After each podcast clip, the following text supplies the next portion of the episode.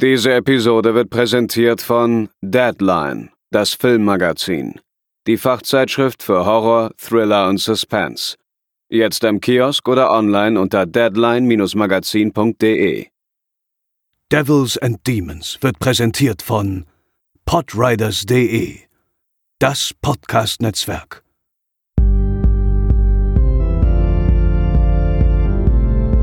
They're coming to get you, Barbara. For you.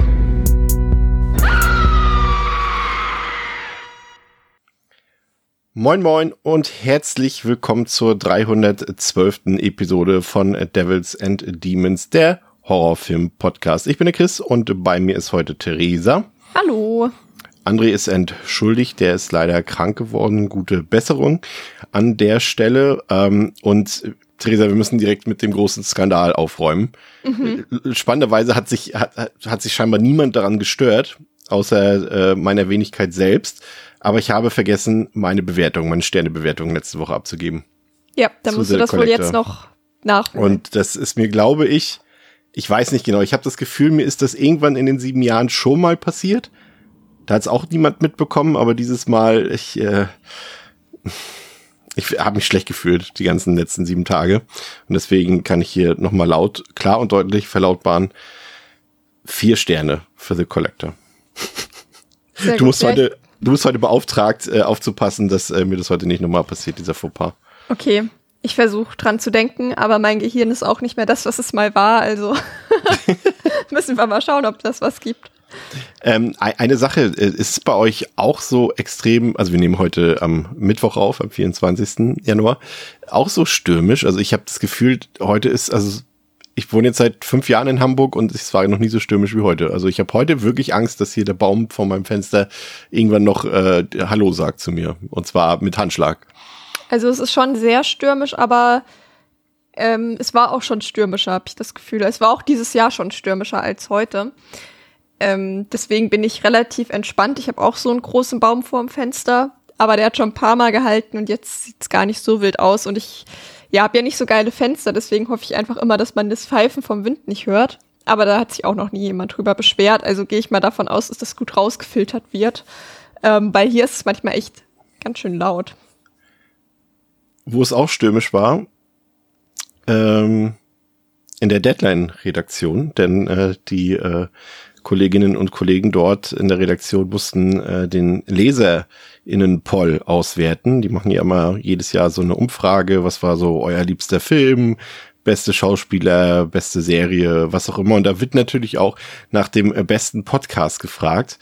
Und, Theresa, ich kann an dieser Stelle feierlich verkünden, dass wir nach dem, ich glaube, letztes Jahr war es der dritte Platz, den wir erreicht haben, dieses Jahr Numero uno sind. Wir haben Platz eins erreicht vielen Dank da draußen an alle Leute, die abgestimmt haben, an unsere Zuhörerinnen und Zuhörer und an die Deadline-Leser und Deadline-Leserinnen, äh, dass ihr das äh, ermöglicht habt. Wir freuen uns tatsächlich sehr, Theresa. Jetzt bist du baff, ne? Platz ja, eins. Ich bin, bin, also bin ich wirklich, weil ich meine, es gibt so viele Podcasts da draußen und auch Filmpodcasts und ja, da ist es auf jeden Fall eine große Ehre und freut mich sehr zu hören dass die Leute nicht nur gerne den Podcast hören, sondern so gerne den Podcast hören, dass sie sogar bei einer Umf Umfrage teilnehmen. Weil das sind ja auch noch mal zwei unterschiedliche Sachen, wie groß da das Commitment ist. Und ich habe das Gefühl, das ist doch relativ hoch und das freut mich sehr. Für wen es auch stürmisch war in der letzten Woche, war unser Freund Arkin der sich äh, gegen den äh, Collector äh, oder mit dem Collector auseinandersetzen musste in einem äh, vereinsamten Landhaus. Ähm, und er ist ja glücklicherweise dort rausgekommen. Und wir schauen uns heute an, ob er äh, nicht nur dort rausgekommen ist, sondern auch in der Fortsetzung oder in die Fortsetzung namens The Collection aus dem Jahre 2012 wieder reingekommen ist. Ähm, Theresa, ich hab's leider, tut mir leid, vergessen, ähm, ich glaube, letzte Woche haben wir schon drüber geredet, aber hattest du die Fortsetzung schon gesehen oder war das jetzt deine erste Runde? Äh, die habe ich noch nicht gesehen. Den ersten Teil hatte ich schon gesehen, den jetzt noch nicht. Okay, das macht es natürlich dann ähm, für mich wieder umso spannender. Ähm, kurz die Fakten zum Film. Also wir haben es schon gesagt, The Collection aus dem Jahre 2012 ähm, wurde produziert von Fortress Features und wieder von LD Entertainment. Ist ein amerikanischer Film. Hat auf Letterboxd eine Durchschnittswertung von 2,8 von 5 und auf der IMDb eine 6,1 von 10. Der Film kam am 30. November 2012 in die US-Kinos und wurde in Deutschland am 16. Mai 2013 direkt auf Blu-ray und DVD veröffentlicht. Der Film hat siebeneinhalb Millionen Dollar gekostet und hat damit knapp 10 Millionen Dollar eingespielt. Wenn ihr den Film sehen wollt, äh, digital leider aktuell äh, ziemlich schwierig, müsst ihr euch auf Disc holen und auch da müsst ihr aufpassen, denn es gibt zum einen die geschnittene FSK 18 Fassung in den Kaufhäusern, die bitte nicht kaufen, da fehlen drei Minuten stattdessen die ungekürzte Spio JK-Fassung kaufen. Die äh, bekommt ihr zum einen als Keepcase-Variante von Studio Kanal und Planet Media oder im Mediabook von Indeed. Am besten zum Beispiel auf Filmbörsen gucken und so weiter. Ähm, wie gesagt, die Version, die Spio JK-Fassung ist auch in Deutschland indiziert. Ähm, ansonsten gibt's auch noch ein paar Discs aus dem Ausland. Also da Auge auf oder Augen auf, äh, was ihr da kauft, äh, bitte nicht die gekürzte Fassung kaufen. Der Film läuft 82 Minuten offiziell, aber wenn man alle Credits abzieht, äh, dann sind es tatsächlich am Ende nur knapp 70 Minuten, die der Film geht. Aber darauf gehen wir später noch rein. Eine Content Note, Theresa, ist mir jetzt eigentlich nur aufgefallen, dass es leider, ne, leider jetzt erstmal so dahingesagt, können wir später noch diskutieren, inwiefern es leider ist, äh, gibt's wieder tote Tiere im Film zu sehen, aber ansonsten ist mir jetzt eigentlich nichts weiter aufgefallen. Nee, würde ich jetzt auch nicht sagen. Also nichts, was einen Film dieser Art mit der Brutalitätsstufe also was einen da wundern würde, sag ich mal. Also klar, man kann natürlich, deshalb haben wir letzte Woche jetzt nicht diskutiert, weil wir jetzt gar nicht so sehr auf diese Boxen eingegangen sind. Letztendlich äh, können die natürlich ein Gefühl von Klaustrophobie auslösen, aber es gibt dort ja keine Szenen, die jetzt in der Box gefilmt sind zum Beispiel oder irgendwie so. Also es wird jetzt eigentlich nicht visualisiert, äh, irgendwelche klaustrophobischen Gefühle, habe ich jetzt zumindest so in Erinnerung. Nee, würde ich jetzt auch nicht sagen. Also ja da bräuchte man schon viel Fantasie, dass man sich dann mit so doll mit der Person in der Box identifizieren kann, weil man wird, es wird an sich nicht gezeigt. Der Body Count, äh, der ist äh, tatsächlich äh, rasant angestiegen. Ähm, wir haben es hier in, der Fortsetzung mit handverzählten, handgezählten 287 Kills zu tun. Ähm, auch dazu später mehr, aber das ist, dürfte doch schon einer der so im, ja, im oberen Tabellenbereich sein, was so mhm. die, die Häufigkeit an Kills und äh, Todesopfern in Horrorfilmen angeht.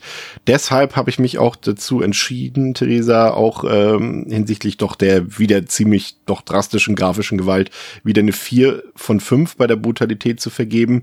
Allerdings in Sachen Grusel, Spannung, treibt den Puls hoch Faktor, bin ich dann im Vergleich zum ersten Teil doch deutlich runtergegangen auf eine 2 von 5, weil da doch, äh, ja, der Film nicht mehr die Absicht hat, uns auf diese Art und Weise zu begeistern, sondern hier den Fokus doch äh, klar auf Action liegt und nicht mehr auf irgendwelchen, ja, äh, Gruselszenarien, würde ich sagen. Ja, würde ich so mitgehen. Also kann man sich vielleicht beim Body Count auch schon denken, dass der Fokus hier eher auf anderen Dingen liegt. Fokus liegt also, auf Leichen. Genau, der Fokus liegt darauf, ähm, möglichst viele Leichen in möglichst kurzer Zeit unterzubekommen. Entsprechend würde ich damit gehen, Puls hochtreiben, eher so zwei von fünf und Brutalität. Ja, vier von fünf kommt schon auch echt gut hin. Also da gibt's schon echt ein paar richtig eklige Szenen auch drin. Ähm, und es müssen halt, wie gesagt, viele Leute dran glauben, auch wenn man viele, man sieht zwar viele Leichen, aber man sieht sie nicht alle sterben. Ähm, aber trotzdem ist es auf jeden Fall ein sehr brutaler Film. Da gehe ich schon auch mit. Dann wollen wir euch da draußen, falls ihr den Film noch nicht gesehen habt oder ihn vielleicht auch gar nicht sehen wollt, nochmal in aller Ausführlichkeit erzählen, worum es in den Film geht. Heute, ich weiß auch nicht, warum ich heute, warum ich irgendwie gestern Lust hatte, so eine ultralange Inhaltsangabe zu das schreiben. Das frage ich mich ehrlich ähm, gesagt auch. Aber für die Inhaltsangaben, Fetischisten da draußen heute, äh, ich glaube, unsere Inhaltsangabe ist länger als als der Film läuft, aber wir probieren es mal. Ich habe es allerdings, ich habe nicht nochmal drüber gelesen, Theresa, also verzeihe etwaige äh, Stolperfallen, aber ich unterstütze dich im Vorlesen und stolpere vielleicht über meine eigenen Fallen im Stile des Collectors. Aber fangen wir doch mal an, Theresa. Ja gut, am Ende muss es nicht ich tolerieren, sondern die Leute, die es hören. Also wenn ich mich jetzt verlese, dann liegt es an Chris schlechten ja. Text. Okay. Die Nachrichten berichten es seit längerer Zeit. Der Kollektor hat wieder und wieder zugeschlagen. Und einige seiner Opfer, wie Arkin O'Brien, sind verschwunden. Doch die neueste Tat des Fallenstellers sprengt alle Dimensionen. Auf einer Underground-Party lässt er einen gigantischen Mechanismus auf hunderte Partygäste los, der sich mit riesigen, rotierenden Klingen durch die Leute schnetzelt und dabei kaum noch ein Funken Leben übrig lässt.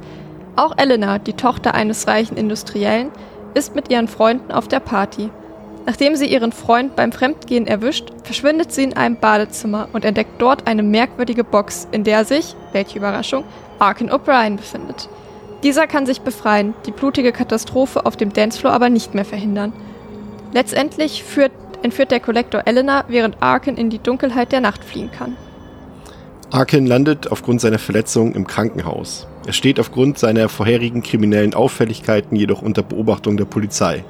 Doch Lucello, die rechte Hand von Elenas reichem Vater, schafft es trotzdem zu Arkin und unterbreitet ihm ein Angebot.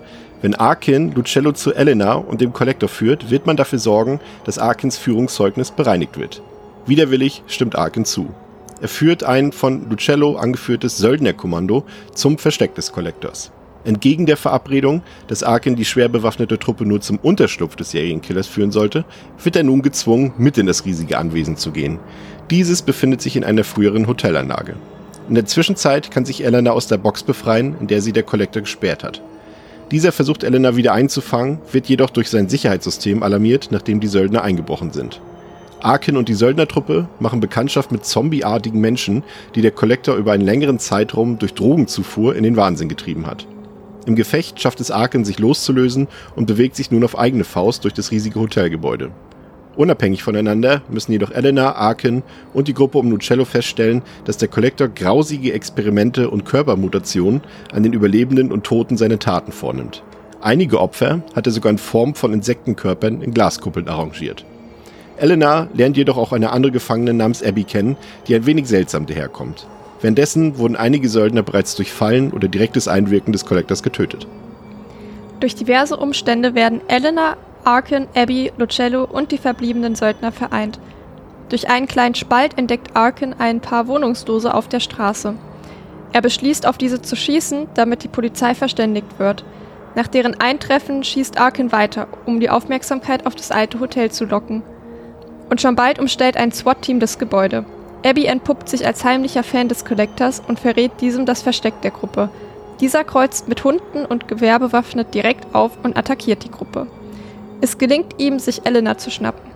Lucello ist aufgrund einer Fallenkonstruktion nicht mehr imstande weiterzugehen, weshalb die anderen die Suche nach Elena ohne ihn fortsetzen, aber auch direkt durch eine Käfigkonstruktion gefangen gehalten werden. Elena bricht Arkin vorsätzlich den Arm, damit dieser die Gruppe befreien kann. Sie finden den Ausgang aus dem Gebäude, der jedoch von außen versperrt ist. Der Kollektor taucht auch wieder auf und steckt das Gebäude in Brand. Er tötet Pets, eine Söldnerin, und greift Arkin an der mit nur noch einem schlagkräftigen Arm unterlegen ist. Doch plötzlich taucht Lucello wieder auf, verliert jedoch einen Messerkampf gegen den Serienkiller. Doch die Ablenkung sorgt dafür, dass Arkin den Kollektor überwältigen und in eine Grube voller Leichenteile und Benzin stoßen kann. Elena und Arkin werden befreit und das Gebäude brennt ab. Doch Arkin findet die verbrannte Maske des Kollektors wieder und weiß, dass dieser noch am Leben ist. Einige Zeit später jagt Arkin den Kollektor, macht ihn ausfindig und sperrt ihn in eine Box. Ja, ähm, auch hier wieder Regisseur Markus Dunstan am Werk, haben wir euch ja letzte Woche schon vorgestellt. Ne? Der hat ja auch, äh, wie gesagt, Unhuman, The Neighbor und Pilgrim gedreht, hat ja auch wieder zusammen mit seinem Kompagnon Patrick Melton das Drehbuch geschrieben. Ähm, die beiden waren gerade eigentlich damit beschäftigt, äh, an Saw 3D zu arbeiten, als sie dann das Angebot für ein Sequel bekommen haben. Man hat ihnen auch das äh, dreifache Budget versprochen. Habt ihr ja vorhin schon gehört, dass es deutlich höher war. Aber die Produzenten ähm, hatten da auch so ein paar Ideen, die sie einbringen wollten. Äh, und so einigte man sich dann darauf, dass man hier so ein bisschen den Sequel Aliens Approach reinbringen wollte, also dass sich quasi ähm, The Collector und The Collection quasi wie Alien und Aliens äh, zueinander verhalten. Ja, ähm, der Film beginnt quasi, Theresa, mit so einer ja, Einführungssequenz. Wir lernen direkt ein paar neue Charaktere kennen. Ähm, Elena äh, noch als Kind hier zu sehen. Man, wir sehen ihren reichen Vater. Die sind gerade von der Beerdigung der Mutter gekommen und es kommt dann zu einem Autounfall und irgendwie äh, wurde Elena dort gerettet. Wir sehen später, dass das ihr persönlicher Leibwächter war oder der später zu ihrem persönlichen Leibwächter wurde, der Lucello, ne, den wir hier als Anführer des Söldnertrupps ähm, sehen und äh, wir erfahren noch, dass Elena einen Hörschaden bei diesem Unfall davon getragen hat, aus dem merkwürdigerweise irgendwie ein bisschen wenig gemacht wurde, wie ich finde. Mhm. Also wenn man es schon irgendwie so einbaut, das kam jetzt irgendwie, glaube ich, nur ein, zwei Mal noch, glaube ich, im Dialog mit Abby zum Beispiel zur Geltung. Aber ähm, ja, ich muss sagen, ich finde die ein bisschen seltsam, diese erste Sequenz, weil sie auch so rangeklatscht aussieht. Also ich finde nicht, dass der, also die sieht stilistisch anders aus als der Rest des Films. Äh, und ja, weiß nicht, sieht so billig aus, ne? So irgendwie, weiß nicht, ob das aufgefallen ist, aber es sieht auch so aus, als, also es haben sie wahrscheinlich auch alles vor Greenscreen gedreht, die Autofahrt und so, aber es sieht halt aus wie eine, wie eine Daily Soap irgendwie. Das hat mir nicht so gefallen. Weiß ich ja. nicht ist ja im ersten Teil auch schon so, dass da so ein komischer Einstieg ist, der auch mhm. viel billiger aussieht als ja. alles andere. Und irgendwie haben sie das beibehalten, obwohl ich nicht ganz weiß, wieso. Aber ähm, ist vielleicht nicht das beste Trademark, obwohl das schon auch ein bisschen überzogen ist, das als Trademark zu bezeichnen. Ähm, ja, und irgendwie ähm, wirkt es auch schon mal so relativ dramatisch für einen Film dieser Art und dem, was ich irgendwie erwartet habe, dachte ich so, na gut, Mal schauen, was sie jetzt damit hier anfangen wollen. Ähm, muss aber sagen, dass mein Interesse trotzdem jetzt nicht unfassbar gefesselt war. das sagt man so nicht, ne? Egal. Also, ähm, wie auch immer. Ich war noch nicht so super interessiert jetzt daran, wie ja. es damit weitergeht. Was ja im ersten Teil im Grunde genommen auch so war, was ja fast verwunderlich ist, weil eigentlich ist ja gerade so im Slasher-Bereich der Opening Kill total wichtig. So, ja. da muss man ja irgendeinen richtigen Banger raushauen. Und das ist im ersten Teil besser gelaufen, aber auch nicht richtig gut. Aber hier dachte ich mir so, hm, ja gut, jetzt nicht das Intro, was ich mir irgendwie gewünscht hätte. Ich meine, das kommt dann im Grunde genommen ein bisschen nach. Ich wollte sagen, es ist eigentlich im Prinzip hier ein bisschen verschoben worden, ne? Und ja. dafür umso, umso krasser. Das haben wir ja gleich noch im Angebot. Ja, äh, genau.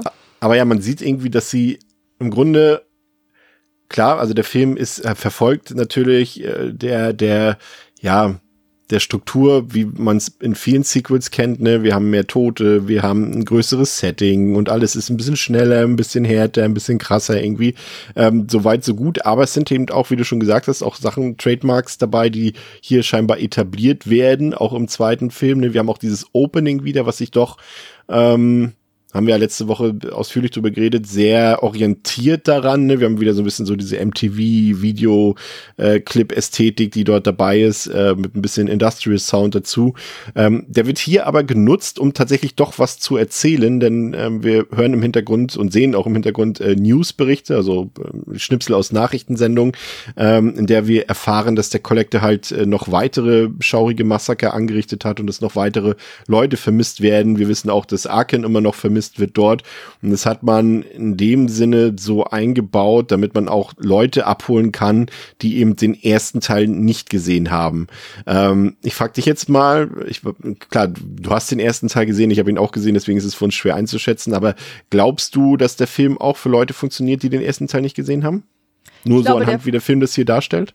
Ja, ich glaube, der Film funktioniert besser, wenn man den ersten Teil nicht gesehen hat. Ach so, ja, gut, stimmt. Weil man ja. da nicht so hohe Erwartungen hat glaube ich, die nicht so doll enttäuscht werden können. Stimmt, habe ich noch gar nicht so drüber nachgedacht, aber hast du tatsächlich recht, ja.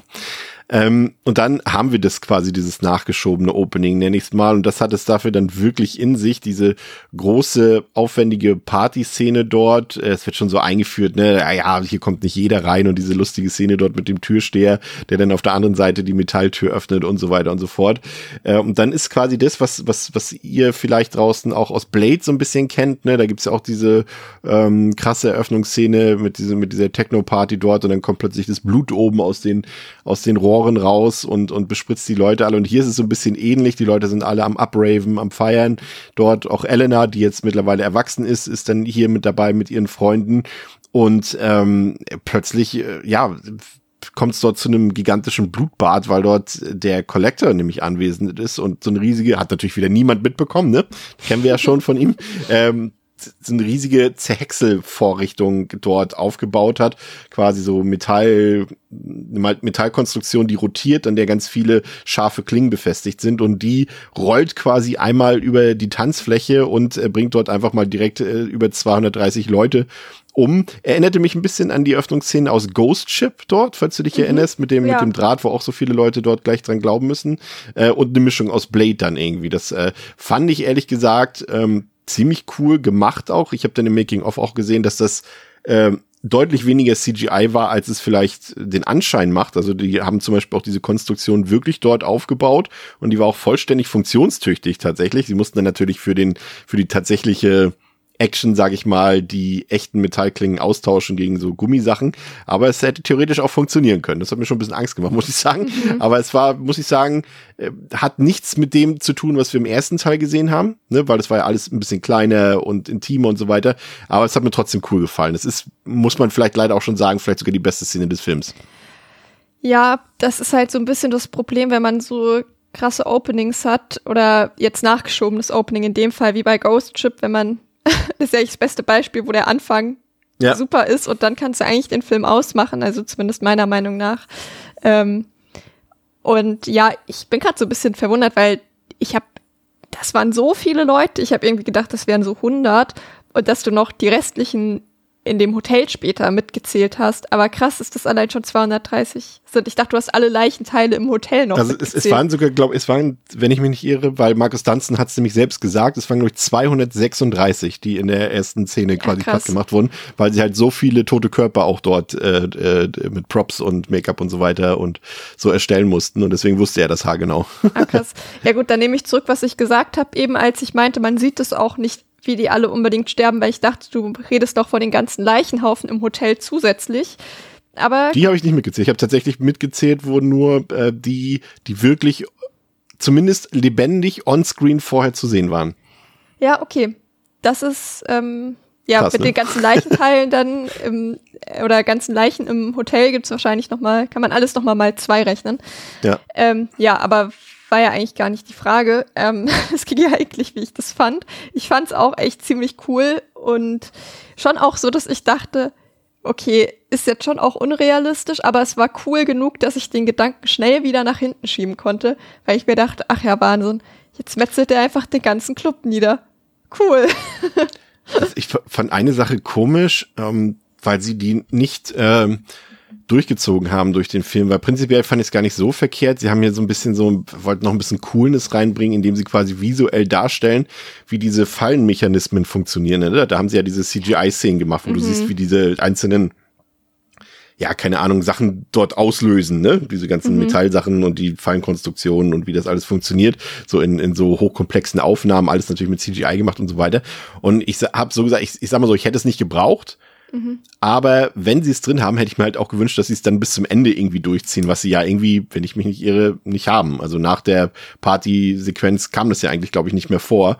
Ja. Ähm, ja, weiß ich nicht, hätte man dann vielleicht auch lassen können, glaube ich, ne? Ja, ich fand das ein bisschen zu schnell tatsächlich. Also ja, das sollte auch schnell sein, aber ich dachte mir so, okay, jetzt rattern wir hier irgendwo durch, aber ich sehe ja trotzdem gar nicht, was irgendwie ja. passiert. Ähm, und das hätte ich mir, wenn gewünscht, dass man das vielleicht ein bisschen langsamer macht, dass man auch mitbekommt, was man da sieht. Ähm, fand ich jetzt auch nicht so super gelungen, hat jetzt aber auch die Szene nicht kaputt gemacht, würde ich sagen. Wirkte wie so ein Saw 3D-Rest, den sie wahrscheinlich mitgebracht ja, total. haben. Ja, also das habe ich mir halt auch gedacht, so, oh ja gut, na gut. Aber kommt man mit klar, das ist nicht das größte Problem in diesem Film. Was ich ähm, ganz witzig fand, ist, dass die Produzenten ähm, mehr Teenies haben wollten im Cast, beziehungsweise in der Figurenkonstellation, damit der Film auch bei einem jüngeren Publikum funktioniert, weil klar, äh, Arkin ist jetzt vielleicht nicht die Figur, mit der sich unbedingt irgendwie 15-, 16-Jährige, also aus dem Zielpublikum vielleicht identifizieren können. Ähm, aber ähm, Markus Dunstan ließ sich zusichern, dass es, äh, dass es ihm überlassen sei, wie lange diese jungen Leute im Film ähm, sind. Und deswegen hat er sie alle direkt auf der Partyszene sterben lassen, bis auf Elena. Ja, finde ich aber nicht verkehrt. Also, okay, im Grunde genommen haben wir zwar keine unangenehme Teenie-Gruppe, sondern eine unangenehme, ähm, ja, Söldnergruppe, wie du sie ja. genannt hast. Hät, hätten auch die Teenies sein können, hätte keinen Unterschied gemacht. Ähm, ja, ich finde es vollkommen okay, das nicht so zu machen und jetzt nicht auf Biegen und Brechen sich was zu überlegen, wie man halbwegs logisch da eine Teenie-Gruppe dann in dieses ja. Hotel reinbekommt. Das ist schon durchaus in Ordnung und ich finde auch nicht, dass in jedem äh, Slasher-artigen oder hier eher Splatter-Film irgendwie Teenies am Start sein müssen. Ich fand er ähm, war so ein bisschen belustigt über die Outfits, die, glaube ich, für diese Zeit sehr hip waren, aber jetzt im Nachhinein schon so ein bisschen ja. für Schmunzeln bei mir gesorgt habe, äh, wie die dann losgezogen sind zur Party. Das fand ich irgendwie, fand ich irgendwie ganz charmant. Also jetzt so im Nachhinein natürlich war damals nicht gewollt, dass sich da irgendwann jemand ein bisschen drüber lustig macht. Aber fand ich schon irgendwie ganz, ganz süß. ich finde es immer erstaunlich, äh, wie die Mode sich dann doch immer entwickelt. So zu der Zeit eben mhm. die Hüfthosen quasi so weit runter, dass du quasi gefühlt bei zwei Millimetern tiefer die Geschlechtsteile sehen kannst. Ja. Und heutzutage sind die irgendwie die Mom-Jeans gehen wieder bis über den Bauchnabel geführt. Also es ist dann, äh, da merkt man halt, wie sich das so äh, verschiebt und verändert. Aber eine ganz wichtige Frage, denn ähm, Elena kann sich ja quasi erstmal retten dort ins Badezimmer, beziehungsweise sie bekommt ja gar nicht mit, äh, was da so vor sich geht auf der Tanzfläche. Aber sie befreit quasi ähm, Arken aus der Box. Ähm, A, wusstest du, dass Arken wieder eine Rolle spielen wird? B, findest du es gut, dass er wieder eine Rolle spielt? Ähm, ich glaube, du hattest es letzte Woche schon gesagt. Ach, verdammt. äh, entsprechend hat mich das jetzt nicht so doll gewundert, aber ja, finde ich es gut. Ich finde es auf jeden Fall okay. Hm. Er ist jetzt irgendwie trotzdem nicht so der ikonische Charakter, den ich auf jeden Fall wieder gebraucht hätte. Aber es macht ja irgendwie zumindest eine der wenigen Sachen, die so von der Lore her ja auch Sinn machen. Weil ja. es sind jetzt ja nicht so super viele Tage vergangen, glaube ich. Und er wird ja auch immer noch vermisst. Entsprechend ergibt es schon Sinn, dass er in irgendeiner Box drinsteckt. Und deswegen fand ich das vollkommen in Ordnung und er hat ja auch bei uns in der letzten Episode, haben wir das ja schon besprochen, ähm, einen guten Eindruck gemacht, sag ich mal, oder wir waren uns ja am Ende alle einig, dass obwohl er auch kriminell ist, dass er durchaus eigentlich ein ganz guter Typ ist. Der sympathischste ähm, Dieb der Welt. Ja, total. Und deswegen war ich jetzt nicht so, oh nee, nicht der schon wieder, sondern dachte so, ach ja, nett, schön. Ja, finde find ich auch. Also ich, ich finde, er hat hier fast ein bisschen zu viel Action zu tun und wir erfahren dafür, dass es halt der zweite Film mit seiner Figur ist, also wird ja auch wieder von Josh Stewart gespielt, ähm, gibt es zu wenig Neues für seine Figur. Ne? Also da gibt es jetzt irgendwie keine Weiterentwicklung mehr, außer dass er irgendwann so in den äh, stirb langsam John McClane, ich laufe jetzt hier im Unterhemd durch die Szenerie-Modus, äh, äh, dass er darin übergeht, aber sonst macht man ja gar nichts weiter aus seiner Figur. Das fand ich ein bisschen schade. Liegt aber auch einfach, glaube ich, daran, dass der Film generell sich jetzt hier nichts draus macht. Er will halt wirklich einfach ein, quasi ein Fun-Ride sein, 70 Minuten lang äh, von vorne bis hinten durchgehetzt, ohne Verschnaufpause. Und dann macht das irgendwie auch schon Sinn, dass sie da jetzt nicht weiter. Ne? Man sieht ja eine Szene kurz im Krankenhaus, als seine Frau, die, die auch ausgetauscht wurde quasi, also von der Schauspielerin Navi Ravat spielt die, die kennt man vielleicht aus OC California oder aus ähm, der Serie Numbers, aber die hat auch nur eine kurze Szene und die reden auch gar nicht über das, was im ersten Teil passiert ist, so richtig. Ähm, also von daher hat man da hier komplett drauf verzichtet, zugunsten ähm, einer zweiten Hauptfigur, nämlich Elena, die hier von Emma Fitzgerald gespielt wird, die ähm, hat man vielleicht schon mal in Social Network oder in Time gesehen oder dem äh, Markus Dunstan Film Unhuman. Ähm, die fand ich wiederum eigentlich ganz gut, weil sie nicht, ähm, das ist immer ein blöde Wortspiel hier beim Collector, aber weil, sie, weil man quasi seitens des Drehbuchs nicht in die Falle getreten ist, sie irgendwie hier als, als Damsel in Distress irgendwie zu etablieren und auch keine Love Story oder sowas mit ihr anfängt. Von daher, sie zeigt sich auch wehrhaft, äh, hat genug eigene Szenen im Film und das fand ich ehrlich gesagt, ich fand die eigentlich ganz gut.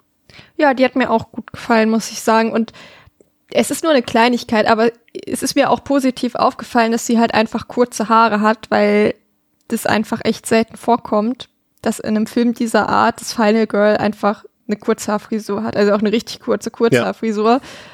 und nicht auf dieses klassische ähm, gut, ich habe auch ja lange Haare, aber halt so lange Haare, girly, möglichst hübsch. Also sie ist total hübsch, das möchte ich damit nicht sagen, aber halt nicht dieses stereotypische, wie man das sonst häufig geboten bekommt. Und das fand ich cool tatsächlich. Also auch, es ist nur eine Kleinigkeit, aber eine Kleinigkeit, ja. über die ich mich gefreut habe. Und, und, natürlich auch die, die, die Hörstörung, die sie hat, äh, ist ja, ja letztendlich auch eine, eine, Form von, von einer Behinderung.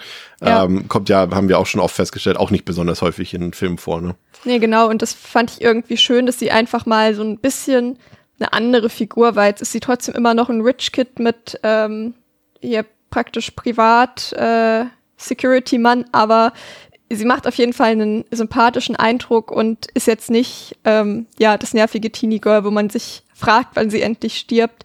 Du hast ja auch schon gesagt, sie schlägt sich da auch total solide, hat gute Einfälle und ja, ist auf jeden Fall eine Bereicherung für den Film. Ja, wenn wir schon beim Cast sind, äh, vielleicht noch äh, zur Vervollständigung, äh, Christopher McDonald spielt mit, das dürfte wohl neben Joe Stewart das bekannteste Gesicht sein. Ähm, der ist ja schon zumindest sein, vielleicht kann man den Namen nicht zuordnen, aber das Gesicht kennt man auf jeden Fall. Der spielt den Vater von Elena, den kennt man aus Happy Gilmore, aus Re Requiem for Dream zum Beispiel. Hat allerdings auch nur zwei Szenen gehabt, wahrscheinlich irgendwie eine Drehstunde gehabt insgesamt, die er dort am Set war, aber er ist zumindest da. Ähm, Lee Turgeson kennt man vielleicht, der spielt hier, wie gesagt, den, den Leibwächter von Elena, der hat ja auch schon in Texas Chainsaw Massacre The Beginning mitgespielt oder No One Lives, hat also auch Horrorerfahrung. Und ähm, auffällig, da bin ich gespannt, Theresa, ob dir das aufgefallen ist, äh, man hat den Collector ausgetauscht. Mhm. Und zwar spielt Randall Archer ähm, den hier und das ist nämlich ein Stuntman. Und das hat man logischerweise, wenn man den Film gesehen hat, äh, kann man erahnen, warum ein Stuntman ihn spielt, weil natürlich deutlich mehr Action-Szenen vorhanden sind. Aber ich finde, es ist schon ein bisschen aufgefallen, dass, weil ich fand, der Collector im ersten Teil, der, ach, hieß der Juan Fernandez, glaube ich, ähm, der hat so mehr diese sneakigen Bewegungen drauf gehabt, so ein bisschen so, so ein bisschen so dieses, ja, wie sagt man so, so, ist so ein bisschen durch die Gegend geschlichen und so weiter und das ist hier bei Randall Archer irgendwie gar nicht mehr der Fall, finde ich. Mhm. Aber macht natürlich im Sinne der Produktion, ne, mehr Action, mehr Stunts und so weiter irgendwie Sinn, aber ja, ich, wenn man es weiß, sieht man es, finde ich.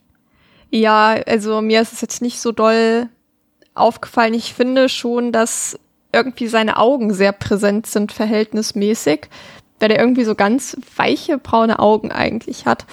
Und ähm, die sind mir halt im ersten Teil nicht so aufgefallen. Deswegen, ich finde dadurch, dass er so ein bisschen anders inszeniert ist, ist es mir jetzt nicht so doll aufgefallen. Und ähm, außerdem habe ich den ja auch für irgendeinen Typen aus dem Club gehalten. Also offensichtlich Stimmt. weiß ich auch nicht, was da los war. ähm, ja. Ist mir der allgemein nicht so im Gedächtnis geblieben, dieser Typ. Ähm, ja, es ergibt schon auch Sinn, dass es halt eben ein Stuntman ist. Ich glaube, da, ich meine, was willst du da einen richtigen Schauspieler drunter packen? Ähm, das ist jetzt ja auch kein Film, der jetzt irgendwie schon eine Tradition hat, wo es wichtig ist, dass immer die gleiche Person drunter ist. Das ist ja im Grunde genommen relativ egal. Das ist schon vollkommen in Ordnung. Und ja, er hat halt nicht mehr so dieses Wendige, aber das braucht er halt auch nicht. Weil jetzt ist es ja nicht mehr schön sneaky und spannend ja. sich irgendwo rumschlängeln, sondern jetzt ist es ja mit dem Holzhammer, ähm, metaphorisch gesehen, überall draufkloppen, was man finden kann und dann braucht man das halt auch nicht unbedingt. Deswegen, ja, tut es jetzt nicht weh. Arken schafft's zu fliehen von der Party quasi. Also die ist dann natürlich keine Party mehr, aber von dem Party-Setting quasi, während der Collector Elena gefangen nimmt. Ähm, Arken kommt dann, wie gesagt, ins Krankenhaus und äh, ja, äh, tritt dann in Kontakt mit Lucello, beziehungsweise Lucello taucht dann auf und hat dann diesen unfreiwilligen Auftrag für Arken, dieser soll ähm, eben die, diesen Söldnertrupp dorthin führen zum Kollektor, äh, weil Arken quasi der Einzige ist, der es je lebendig aus den Fängen des Kollektors geschafft hat. Ähm, ja, das ist ein bisschen alles wieder sehr, das haben wir ja schon im ersten Teil so gehabt, alles ein bisschen sehr konstruiert, finde ich. Ähm, zum einen dieses ganze Setting dort, äh, was ich, oder diese Prämisse, die dort aufgebaut wird, aber auch, dass Arken sich halt den Weg gemerkt hat, indem er sich halt äh, quasi die Route in den Arm geritzt hat, ist halt auch so, weiß ich nicht, ob er jetzt auf mich den, im ersten Teil den Eindruck gemacht hat, als wäre er jetzt der so super smarte Typ, der sowas irgendwie machen würde. Ähm, aber ja, anders ging's halt nicht. Wie sollte er sich sonst merken? Ne? Also für die Story mhm. weiß ich nicht, aber ich glaube, man hätte sich da doch noch irgendwie was Sinnvolleres hätte, einfallen lassen können. Und wenn er den Gerüchen gefolgt wäre. Ich habe mir anhand des Geruchs gemerkt, wie wir langfahren müssen oder sowas. Keine Ahnung. Na, ist natürlich genauso Schwachsinn. Aber ich fand es halt so, wie es hier gelöst war, ist eine, ist eine dumme, dumme Prämisse, finde ich. Ja, vor allem, also du bist ja erstmal in Panik und denkst ja gar nicht daran, dann die Sekunden mitzuzählen. Ja. Außerdem, wenn ich ohne Uhr eine Sekunde mit, also Sekunden mitzähle, komme ich in der Regel nicht bei einer Minute am Ende raus, sondern mach da Gott weiß was und bin irgendwie immer zu schnell oder zu langsam. Und du weißt ja auch gar nicht, wie lang fährt der. Stell dir vor, du fängst an, dir in den Arm zu ritzen, weil du denkst, ach ja, es sind ja nur so ein paar Ecken und dann bist du so acht Stunden unterwegs oder so, und dann war das alles umsonst. Es ist schon echt nicht so super smart gelöst und ich dachte auch so, ach, jetzt kommt schon, ne? Aber andererseits, pass auf, pass auf, ist doch, ich muss, muss uns ein bisschen korrigieren, das macht natürlich schon Sinn, weil äh, es ist ja natürlich nicht, also er wurde ja entführt im ersten Teil, ne, in die Box gesperrt und wurde ja dann quasi ins Reich des Collectors gebracht. Und ja. von dort aus wurde er dann separat in diese Party-Sequenz quasi transportiert. Und diesen Weg hat er sich ja gemerkt quasi. Und da war er ja wahrscheinlich nicht mehr in der allergrößten Panik. Und äh, die, also er hat sich diesen Weg eingeprägt und nicht den ersten. Ja, ich wage es trotzdem stark zu bezweifeln, wenn du in so einer dunklen Box bist, vielleicht auch auf der Seite liegst oder auf dem Kopf stehst oder ja. keine Ahnung, dass man dann da die Orientierungsfähigkeit hat und dann ja auch, weißt ja auch nicht, also rechts und links dann zu unterscheiden, ob man in Fahrtrichtung sitzt oder nicht. Das ist ja schon dann auch irgendwie ein richtiger Akt, das äh, kognitiv auseinander zu klamüsern, wie man sich selbst, in welcher Position man sich befindet und wo sich das, ähm, wo sich das Auto hinbewegt. Also ja, es war schon, ist ein bisschen dünne gewesen, auf jeden Fall. Der, der, der Plot diesbezüglich. Fassen wir zusammen, wäre Arkin so schlau, dann wäre er kein Dieb. Ja. Ähm, generell ähm, muss ich allerdings sagen, und das hat mir wirklich sehr gut gefallen und das gefällt mir auch komplett über den Film, weil wenn der Film schon inhaltlich jetzt nicht so super viel zu erzählen hat, dann darf er es auch nicht in die Länge ziehen. Und das macht der Film ja nun überhaupt nicht. Also der Film hat ein sehr, sehr extrem hohes Pacing, äh, gibt wirklich Vollgas, schnelles Tempo, hat im Prinzip keinerlei Handlung. Äh, alles ist super simplifiziert. Ähm, und das fand ich wiederum gut. Jetzt unabhängig davon, wie das dann in, im Einzelnen umgesetzt wird, weil ich glaube, die meisten ahnen schon, dass das jetzt nicht die Qualitäten des ersten Teils haben wird. Aber so wie, was er versucht, das macht er zumindest rein vom, vom, äh, wie sagt man so, vom, vom Grad der Langeweile, von, vom Grad der Kurzweile her eigentlich gut. Also ich finde äh, nicht, dass ich mich jetzt irgendwie gelangweilt habe, im Gegenteil. Und der hält sein Tempo halt komplett hoch. Also da steigt man eigentlich, fand ich, nicht so richtig aus. Ja, war ich auch ehrlich gesagt froh drum. Ich habe so das Gefühl, wenn der Film heute rausgekommen wäre, wäre der wahrscheinlich trotzdem unnötig lang gewesen. Mhm. Ähm, und ich freue mich immer, wenn ein Film nicht länger ist als nötig und wenn ich nicht das Gefühl habe, der ist voll mit Füllszenen. Und ich meine, der ist jetzt Ja. trotzdem, allein durch die ganzen Abspannkram hat der halt die Füllszenen, aber er hat sie halt nur im Abspann und das ist wieder okay. Sie sind nicht mitten im Film. Genau. Entsprechend gesagt, geht der echt schnell um. Reine Handlung wirklich 70 Minuten und das Ja. ist ähm, echt schon, also es ist ein Pluspunkt im Film. Das klingt immer ein bisschen absurd, weil wenn man, also ich finde den Film nicht schlecht, so sei schon mal verraten. Wenn man also einen Film gut findet, dann möchte man ja eigentlich sagen, okay, 70 Minuten ist mir dann schon fast zu wenig, weil ich das ja, was ich sehe, gut finde. Aber so ist es ja nicht immer der Fall. Manchmal ist der Film ja auch gut, weil er es eben so kompakt ausdrückt, was er vorhat. Und von daher passt das auf zumindest in dieser Hinsicht ähm, auf jeden Fall ganz gut zusammen. Jetzt ist es so, Theresa, dass der Film ähm, ja im ersten Teil wirklich auf so einem einsamen Landhaus gespielt hat, abseits der Stadt. Jetzt befinden wir uns mitten in der City ähm, und dann wiederum in der City wieder in einem ab, abgelegenen Stadtteil sozusagen, in dem nicht mehr so viel los ist, in dem tote Hose ist und dort im Reich des Collectors quasi, der hier ein eigenes Hotel hat, das äh, da, da, fand ich den Fanservice schon wieder fast ein bisschen unnötig, weil er irgendwie zu on the nose ist, wenn das Hotel Hotel Argento heißt, ne? Hm. Kannst du auch Ja. gleich irgendwie, irgendwie, ne, ähm, weiß ich auch nicht, Villa Wes Craven nennen oder sowas. Das ist mir dann schon wieder zu, das ist für mich keine, nichts für, ich sag mal so, jeder, der diesen Film guckt, oder fast jeder, der diesen Film ke äh, kennt, guckt, äh, weiß, wer Argento ist. Und ähm, ja, das ist jetzt irgendwie nichts, wo man sagt, ah krass, das ist ja ein cooler Insider, den er hier verpackt hat. Sowas finde ich dann immer schon wieder ein bisschen unnötiger Fanservice, aber es ist okay. Aber die eigentliche Frage ist, wie fandst du denn jetzt äh, die Verlegung des Settings, dass wir jetzt halt eben nicht mehr so dieses Intime haben, nicht mehr so dieses einsame, abgelegene, sondern quasi A, in der Stadt sind. Wir haben diese große Partyszene schon gehabt und jetzt sind wir plötzlich in diesem riesigen Hotel, äh, in dem der Kollektor dort sein Reich aufgebaut hat, seine Fallen überall aufgebaut hat und seine so viel können, haben wir in Inhaltsangabe schon verraten, seine Sammlung dort präsentiert. Ja, also, ähm, weil die Prämisse ist, wie sie ist und die ist, möglichst viele Leute umzubringen, ergibt es vollkommen Sinn, dass wir uns nicht mehr in einem kleinen Haus befinden, sondern in einem möglichst großen Gebäude. Entsprechend, ja, ist es in dem Sinne okay und in Ordnung und schlau, aber mir hat's nicht so getaugt, ehrlich gesagt. Also, weil der Film jetzt dadurch halt eine ganz wichtige Komponente gefehlt, die mir am ersten Teil so gut gefehlt hat. Und das ist halt eben im Grunde genommen dieses Kammerspiel, diese Spannung, ähm, dass man die ganze Zeit das Gefühl hat, okay, jetzt könnten sie sich begegnen. Und das passiert hier ja gar nicht, obwohl das theoretisch gesehen ja schon auch ein spannender Punkt sein könnte, wann sie sich dann in diesem Hotel das erste Mal begegnen. Aber sie schaffen es halt überhaupt nicht da, die Spannung aufzubauen, also nicht mal aufrecht zu erhalten, sondern ich finde auch schon sie aufzubauen, klappt nicht. Ich habe das Gefühl, das ist auch nicht das Ziel, aber das ist auf jeden Fall eine Sache, die mir echt nicht so gut gefallen hat ähm, und die mir halt ja auch eben am ersten Teil so gut gefallen hat. Der hat im Grunde genommen, ja, außer dieser Prämisse mit der Box, finde ich, nichts mit dem ersten Teil zu tun. Hm. Ja. Ja, es ist, ist, ne, sie versuchen irgendwie die Welt und den Kosmos des Collectors zu erweitern. Sie versuchen das so ein bisschen zu begründen, was er dort macht. Ähm, das ist auch tatsächlich für mich so ein bisschen der Schwachpunkt irgendwie, weil ich mir das ehrlich gesagt anders vorgestellt habe, bevor ich das gesehen habe. Also was der ja. Collector davor hat, äh, klar, also von mir aus, dass er das irgendwie schon zigmal gemacht hat, äh, dort seine seine ähm, Aktion, okay, das hätte ich mir auch gedacht, aber das ist schon ein bisschen, weiß ich nicht, irgendwie.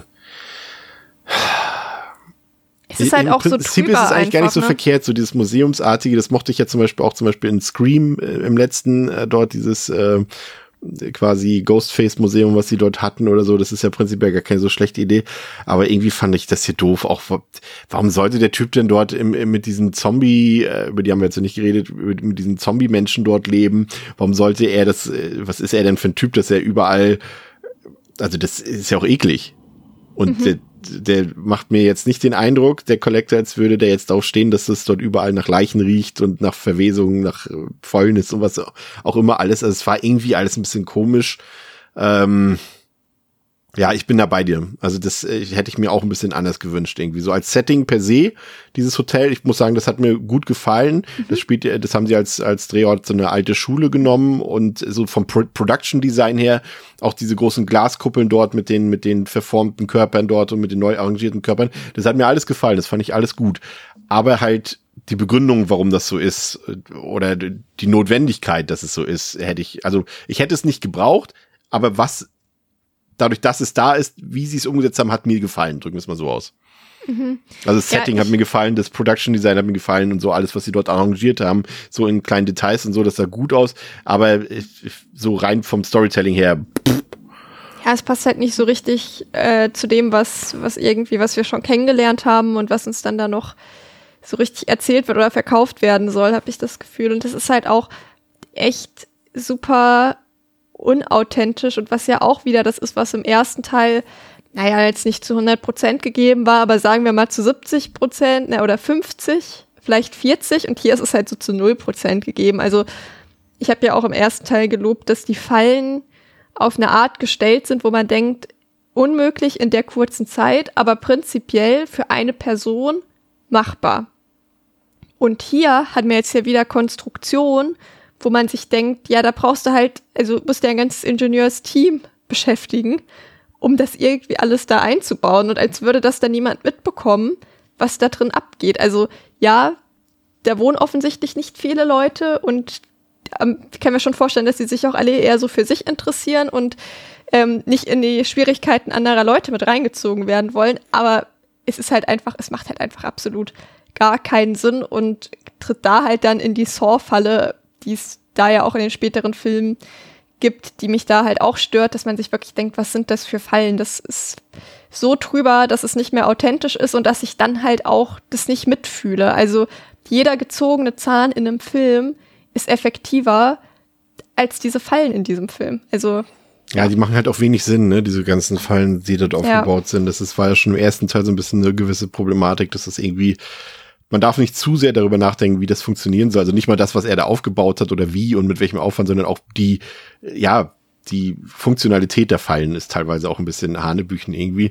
Ja, und dann sind da noch ein paar andere Sachen bei, die eben mich dann doch sehr gestört haben. Das ist vor allem ähm, ne, haben wir jetzt auch schon ein paar Mal angesprochen, die Söldner-Thematik dort, ähm, das funktioniert halt nie. Also das musst du, wenn, dann musst du es so machen und dann hast du wieder aber einen Film, der zweieinhalb Stunden geht, irgendwie wie bei Aliens, wo du halt äh, so Soldaten oder Söldner bei hast oder Söldnerinnen, die irgendwie Charakter bekommen, die dir irgendwie sympathisch sind, bei denen du dann auch sagst, oh scheiße, warum ist der denn jetzt gestorben und das, oh, ist ja doof.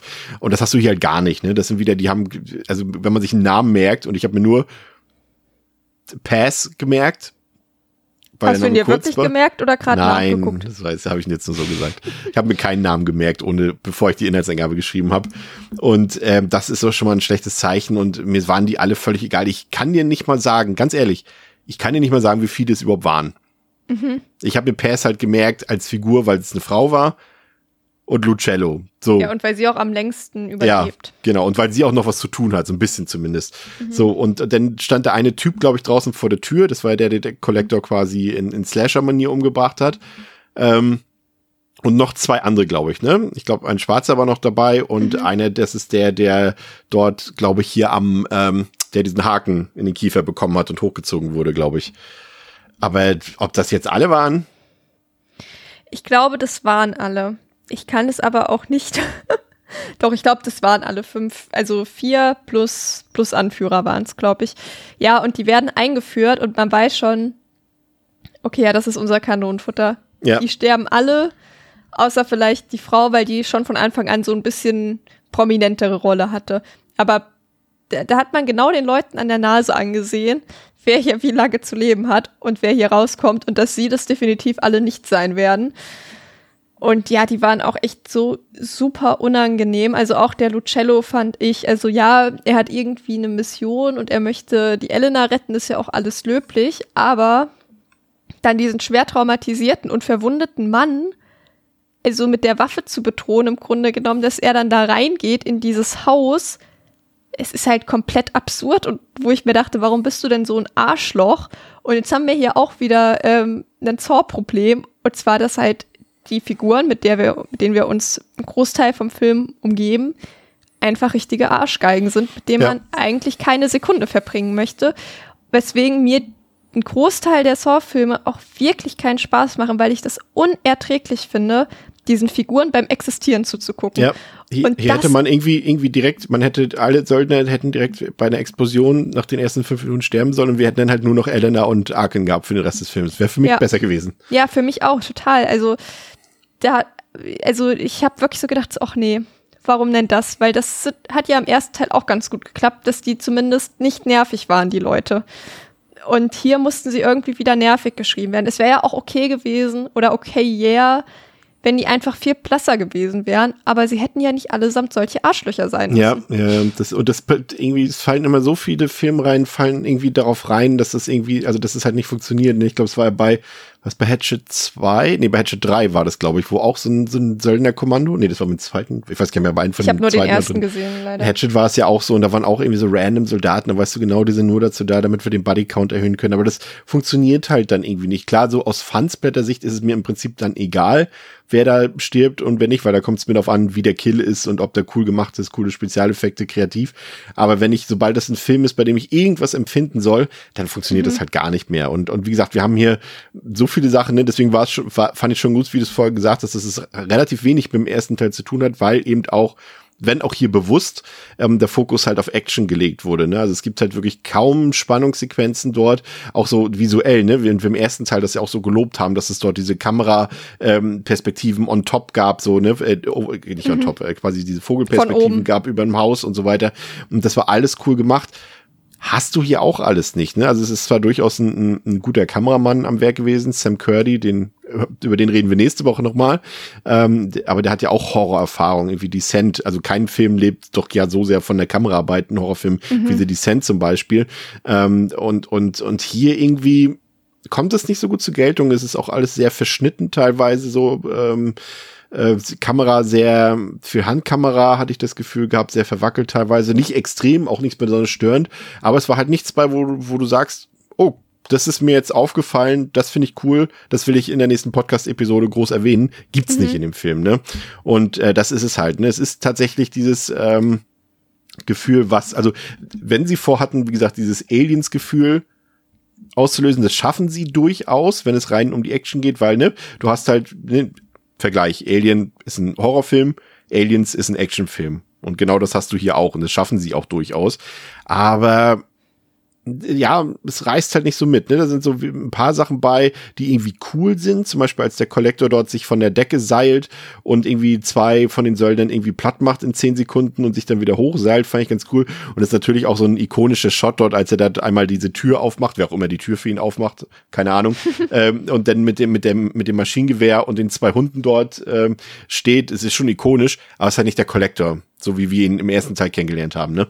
Das ist halt ja, ein Sneaky-Typ, halt der durchs Haus schleicht und, und äh, der, der, der Gefallen daran hat, perverse Folterfallenspielchen zu spielen. Aber es ist keiner, der mit Maschinengewehr um sich schießt dort. Ne? Das war ein bisschen, weiß ich nicht. Ja, also für mich hat es auch, es war einfach alles zu viel und zu trüber und ich finde halt auch, die einzelnen Sachen können halt auch nicht wirken, wenn es so viel ist, wenn es einfach so eine komplette Reizüberflutung ist.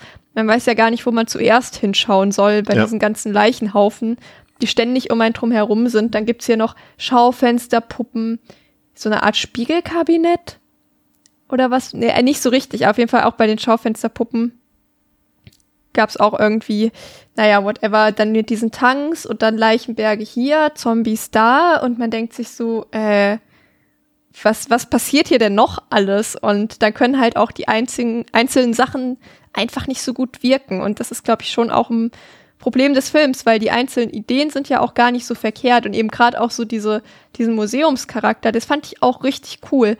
Aber auch das wird irgendwie ja gar nicht richtig ausgekostet.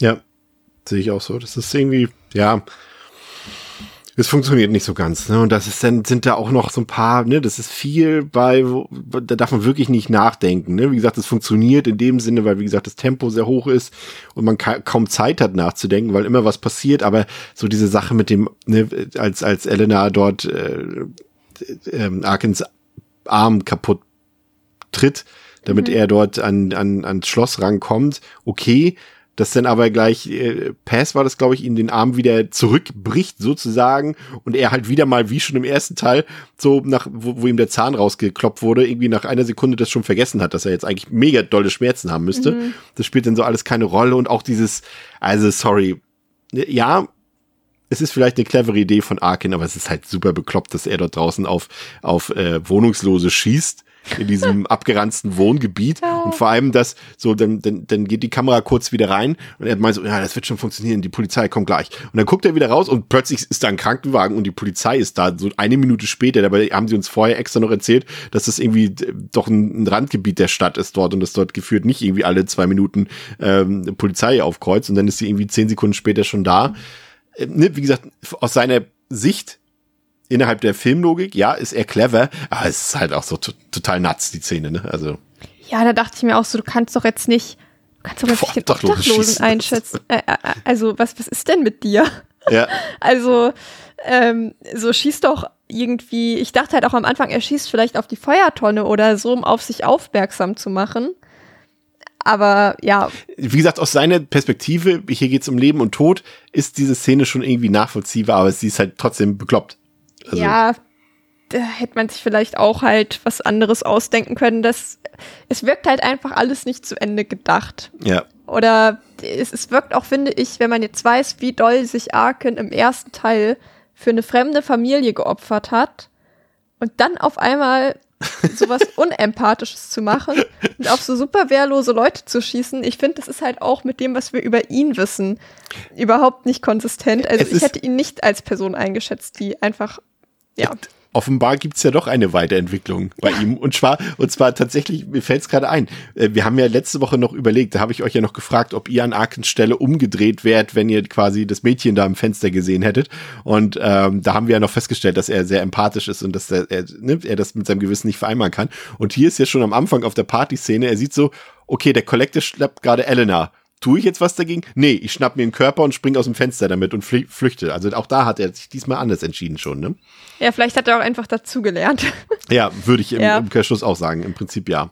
Ja, aber es Ähm, ist halt trotzdem auch, also weil ich denke auch, äh, normalerweise ist ja auch bei Horrorfilmen die Regel, haben wir letzte Woche auch drüber gesprochen, dass die Polizei dann auch nicht hilft. Und ich habe tatsächlich gedacht, er schießt ihn an und nichts passiert, weil die Message sein soll, es interessiert sich niemand dafür, was, Was mit Obdachlosen Obdachlosen passiert. Ja, stimmt. Das, das wäre das, wovon ich ausgegangen wäre, dass die halt ihre letzten zwei Schuss verballern für absolut nichts und es noch eine Leiche mehr gibt.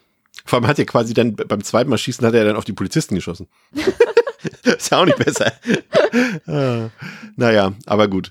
Ähm, aber prinzipiell muss ich sagen, äh, um was Positives wieder über den Film zu sagen, ähm, wie auch schon im ersten Teil bekommen wir hier wirklich haufenweise sehr brutale, sehr explizite und auch wirklich spektakuläre Kills geliefert. Also hier war auch das Effektteam vom ähm, den ersten Walking Dead Staffeln am Werk. Die haben hier irgendwie ihre, ihre Drehpause zwischen Staffel 1 und Staffel 2 quasi am Collection Set verbracht. Äh, fiese Fallen, sehr viel handgemachtes Splatter ist wieder dabei, ganz wenig CGI-Einsatz, auch wenn manches, wie gesagt, gerade in dieser Partyszene irgendwie nach viel CGI aussieht, war es tatsächlich gar nicht. Die haben auch wirklich zig Blutgallonen eingesetzt dort für die Bluteffekte und auch am Ende muss ich sagen, es hat mir auch gut gefallen. Also wie gesagt, das, über das Finale an sich kann man ja streiten, weil es halt wirklich sehr viel Action gibt. Es gibt ja sogar Faustkämpfe ne? mit, mit mhm. Lucello, erstmal ein Knife-Fight mit Lucello und, und dem Collector und dann noch ein Faustkampf mit, äh, mit Arkin dort. Ähm, es gibt dort äh, Feuer, ganz viel Explosion und sowas alles. Also mit sehr viel Aufwand, sehr viel Action. Aber man muss wirklich loben, also man kann das doof finden, aber man kann zumindest lobend erwähnen, dass es wirklich alles echt ist. Also ich habe auch, wie gesagt, das Making aufgeguckt und sie haben dort Feuer gelegt, die Explosionen sind echt, ganz alles, alles, was dort mit Feuer zu tun hat, war echt. Ähm, das ist ja, wie gesagt, heutzutage auch nicht mehr gang und gäbe. Gerade so Feuer wird ja doch gerne mal jetzt mittlerweile mit dem Rechner mhm. ähm, gemacht. Also das auf jeden Fall ähm, fand ich gut.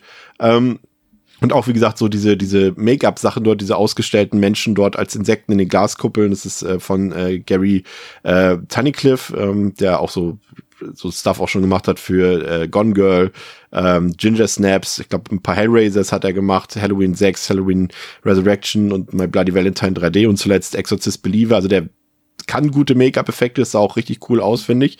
War richtig schön eklig und fies. Das waren so die Horrorsachen, die mir eigentlich gefallen haben. Also wirklich so, wer rein aufs Better hofft, der wird eigentlich mit dem Film gut bedient, finde mhm. ich wo der Film horrormäßig nicht funktioniert, sind halt irgendwie spannende Kills, gruselige Szenen, äh, dass man mal wirklich auch ein bisschen Angst zu spüren bekommt. Ne, das, was wir am Anfang abgefragt haben, ein bisschen der Puls hochgeht, ein bisschen Nervenkitzel, das hast du hier halt fast gar nicht. Ne? Und eine Sache, die ich halt wirklich richtig doof fand, das waren halt die Leute, die dort unter Drogen gesetzt wurden vom Collector und wie Zombies durch die Gegend laufen. Das fand ich richtig kacke. Ja, warum auch, ne? Also es ja. ist halt, es ist schon alles schockierend genug. Es hätte nicht das auch noch sein müssen.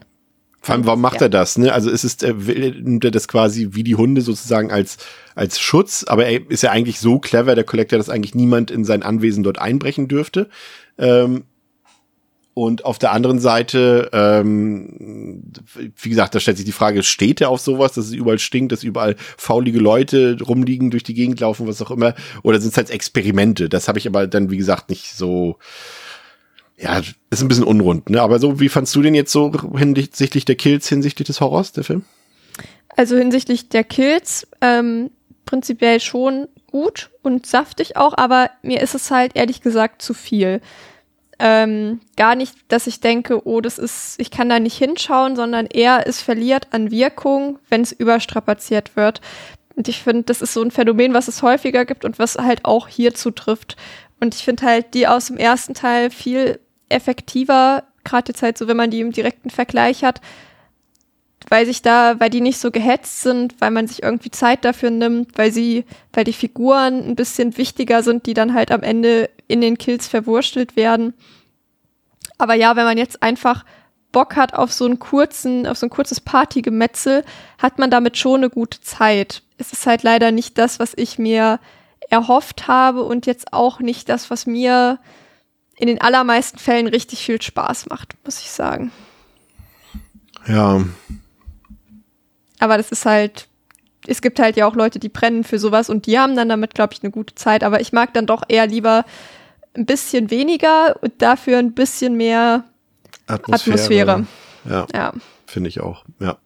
Ähm, was ich auch doof fand, abschließend, ist äh, der Nachklapp das fand ich ja, irgendwie, das war, das war echt mies, muss ich sagen. Also es wird uns dort ja suggeriert, dass Arkin irgendwie rausgefunden hat, wie, im Umkreis von 200 Meilen oder so, wie viele lizenzierte Insektenkundler, so hieß es in der deutschen Synchro, es im Umkreis gibt und er hat die alle nacheinander abgeklappt und findet dann am Ende den Collector, äh, sperrt den in eine Box und, und äh, sagt ihm vorher noch, dass er jetzt mindestens so viele Schmerzen und Leid bekommen wird wie Arkin selbst. Ähm, unnötig. Sehr unnötig, fand ich. Ja, also äh, auch das gleiche wie bei dem Obdachlosen. Eigentlich nichts, was er, wie wir ihn kennengelernt haben, tun würde. Und ob er jetzt selbst, ähm, ich sag mal, als erwachsener Mann aus dieser Erfahrung schließt, okay, jetzt muss ich dem das Gleiche antun, weiß ich nicht. Ich hätte ihn eher so eingeschätzt, dass er jetzt einfach zu seiner Familie, zu seiner Tochter geht, hoffentlich eine anständige Traumatherapie macht und dann versucht sein dann Leben zu leben. Dann bereit ist für Teil 3. Ja, hoffentlich nicht. Der, der kann jetzt, der kann ruhig seine Ruhe haben von mir aus. Äh, irgendwann ein Buch über seine Erfahrungen schreibt, bisschen Kohle draus macht und gut ist. Aber nicht, dass er jetzt hier die große, ähm, ja, die große Rachekeule schwingt. Und es sollte ja auch, ähm, die wollten uns ja auch so ein bisschen, glaube ich, wieder auf die falsche Fährte führen oder mich zumindest, ich wahrscheinlich wieder nicht. Ähm, weil wir halt nur sehen, wie eine Person in einem Haus ist und so habe ich das verstanden, suggeriert werden soll, dass es der Kollektor ist und nicht, dass halt Arken der ist, der, also es ist ja im Grunde genommen auch der Kollektor, aber dass jetzt der Kollektor nicht einen weiteren Kill begeht und in dem Sinne wieder da ist, sondern dass Arken jetzt der neue Killer ist. Ja, fand ich auch blöd. Hätte ich jetzt nicht gebraucht. War irgendwie wieder drei Minuten Filmmaterial am Ende vor dem Filmmaterial, dass der Abspann dann nochmal ist. Hätte man sich echt sparen können. Ja. Ja, ähm, ich sag's gleich, ich gebe dem Film drei Sterne, bevor ich es vergesse. Mhm. Habe ihn ein bisschen aufgewertet, hatte ihn vorher bei zweieinhalb so, weil er mich doch schon ähm, durchgängig unterhalten hat. Wie gesagt, er ist sehr kurz, sehr knapp, knackig, sehr effektiv und der äh, triggert durchaus einige meine Horrorvorlieben. Er hat ein tolle Setpieces, schönes Production Design, ähm, harte, kreative Kills, gut gemachte Effekte, äh, viel handgemachtes, wie gesagt. Ähm, ich mag Arkin, ich mochte auch Elena als Figuren. Ähm, aber auf der anderen, auch die Musik fand ich ganz gut. Äh, Charlie Klause hat die ja hier gemacht. Ich bin ja eigentlich sonst nicht so ein Fan von ihm, weil so, der hat auch die Scores für die Saw-Filme gemacht. Da gefällt es mir nicht so. Hier hat es mir besser gefallen. Aber auf der anderen Seite ist die Story halt echt ein bisschen dünn. Da wird echt wenig erzählerisch gemacht. Ich fand die Söldner-Thematik völlig überflüssig und, und nervig. Und generell eben die, die Tonalität, die gewechselt ist. Ne? Es ist nicht mehr so spannend, es hat weniger Atmo, weniger Grusel und ist jetzt, wenn man so will, es ist ein reiner Actionfilm. Mhm. Ist es, wenn man so will. Das ist wenig Horror, mehr Action. Und ähm, deshalb ähm, hat es mir nicht mehr ganz so gut gefallen wie der erste Teil. Aber ich finde, es ist immer noch ein Film, den man gut gucken kann, ähm, der jetzt nicht nachhaltig in Erinnerung bleibt. Aber es ist jetzt auch kein, kein schlechter Horrorfilm. Und für ein Sequel ist es immer noch völlig in Ordnung, finde ich. Wie sieht's bei dir aus? Ja, im Grunde genommen habe ich die gleiche Argumentation wie du, nur ziehe ich trotzdem noch mal einen ganzen Stern ab. Ich bin bei zwei Sternen, weil ich glaube, für mich einfach auf so einer ganz persönlichen Ebene diese Argumente ein bisschen schlimmer sind als bei dir oder ein bisschen weniger ziehen. Ich war echt von den, von den Personen zum Teil ziemlich genervt, halt eben von dieser Söldnertruppe. Ähm, Arken, total komische Persönlichkeitsentwicklung, keine Ahnung. Ähm, ja, die Elena irgendwie ganz lieb, aber kann es dann irgendwie doch auch nicht retten. Mm, es ist einfach mir zu viel. Es ist mir alles zu drüber. Es ergibt alles überhaupt gar keinen Sinn. Und ähm, ja, ich, ich verstehe es einfach irgendwie alles nicht so ganz, äh, wie, wie das funktionieren soll. Und es gibt Filme, die sind dann halt spaßig genug, dass man es vergisst, aber hier konnte ich dann doch den Kopf nicht gut ausmachen und habe dann doch, glaube ich, zu viel einfach drüber nachgedacht beim Gucken. Ähm, und dann fallen einem doch ganz viele Sachen auf, die irgendwie nicht funktionieren. Ich glaube, was auch ein Problem war, ist, dass ich halt den ersten Teil schon, dass der mir gut gefallen hat. Und hier der Film eigentlich, wir haben ja schon gesagt, nichts damit zu tun hat. Und ich glaube, ich einfach eine komplett falsche Erwartungshaltung hatte. Und ich mir einfach echt gewünscht habe, dass so dieses ähm, diese Spannung einfach wieder da ist, was für mich den ersten Teil ausgemacht hat und was ihn ja eben von anderen äh, Torture-Filmen dieser Art unterscheidet. Und das haben sie ja komplett über Bord geworfen. Und das finde ich einfach echt richtig, richtig schade.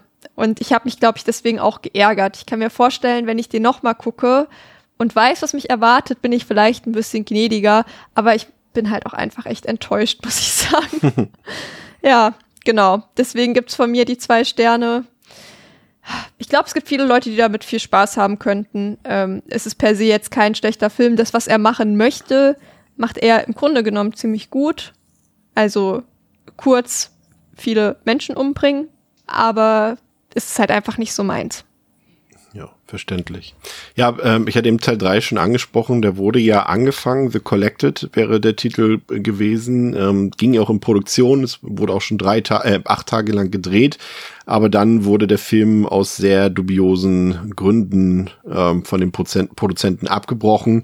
Das Filmmaterial wurde von ihnen entwendet, äh, teilweise, teilweise wurden äh, Filmprops äh, gestohlen, es gab Geldprobleme und ja, der Film wird äh, zu 99,9 Prozent nie fertiggestellt werden, nie veröffentlicht werden. Ich weiß nicht, ob man vielleicht ihn in andere Form nochmal neu drehen wird oder in durch andere Beteiligte nochmal fortsetzen wird, aber so wird erstmal leider nichts mehr passieren. Mich hätte es schon interessiert, ähm, was man daraus gemacht hätte, aber ja, soll wohl leider nicht so sein. Stattdessen, Theresa, gucken wir uns nächste Woche noch ein anderes äh, Sequel an. Ich hatte es vorhin schon angedeutet, ähm, als wir über den Kameramann äh, gesprochen haben. Und zwar gibt's mal wieder ein Best-Worst Sequels. Ähm, und zwar tauchen wir ab in die Höhlen von The Descent 2. Kennst du den Film schon und freust du dich drauf? Ja, ich habe den vor gar nicht so langer Zeit das erste Mal gesehen. Und ich muss sagen, ich ärgere mich, dass ich den gesehen habe, wenn ich ihn jetzt nochmal sehen muss und das Ja, letzte. Mal nicht so lange her ist. Wenn ich das gewusst hätte, ein bisschen eher, hätte ich mir das damals, glaube ich, einfach gespart. Und ähm, ja, weil es eigentlich kein Film, den man zweimal innerhalb von kurzer Zeit guckt. Tja. Sorry, not sorry. Ja, Vielen ich Dank. weiß es dir, dass es leid tut. Vielen Dank an euch da draußen, dass ihr heute wieder eingeschaltet habt bei Devils and Demons. Vielen Dank für eure Unterstützung. Schaut äh, bei uns im Discord vorbei, schaut bei uns auf Steady vorbei und ähm, ja, schaut einfach Horrorfilme. Danke für eure Aufmerksamkeit. Bis zum nächsten Mal bei Devils Demons. Heute mit Theresa und mit mir. Ciao, ciao. Tschüss.